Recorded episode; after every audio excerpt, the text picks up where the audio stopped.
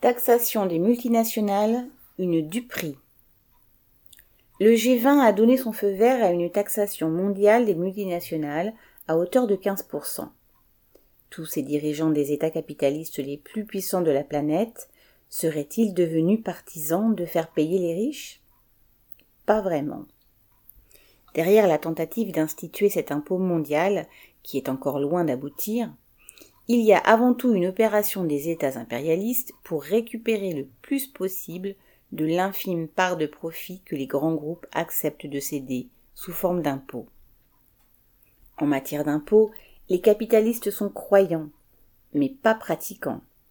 Ils sont pour que l'État prélève des impôts pour remplir ses caisses, dans lesquelles ils puiseront, tout en se débrouillant, eux, pour en payer le moins possible.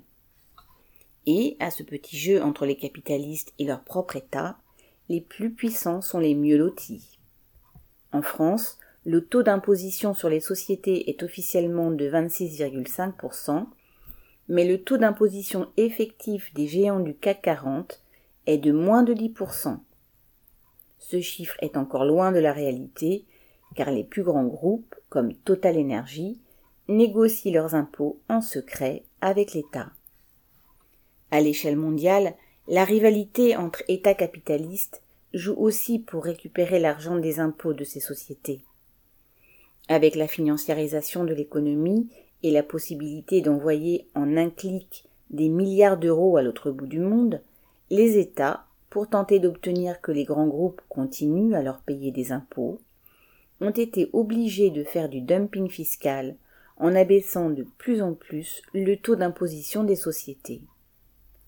En 1985, le taux moyen de cet impôt dans le monde était de 50%. Aujourd'hui, il est de 22%.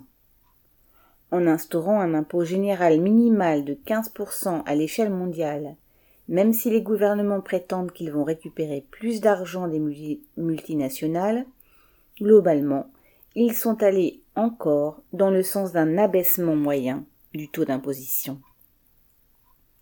Et surtout, avec cette réforme, les États des pays riches, à commencer par les États-Unis, ont tiré la couverture à eux. Selon une étude sur les plus de 200 milliards de recettes fiscales supplémentaires attendues grâce à cet accord mondial, 95% tomberaient dans les caisses des États des pays développés, dont 40% pour l'Amérique du Nord, ouvrez la parenthèse, États-Unis, Canada, Mexique, fermez la parenthèse, et 40% pour les pays de l'Union européenne. On comprend mieux ainsi pourquoi les dirigeants du G20 se sont félicités de leur accord historique entre guillemets. Angela Merkel précisant même qu'il s'agissait d'un ouvrez guillemets signal clair d'équité fermez les guillemets.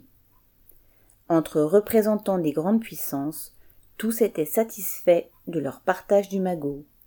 Pierre Royan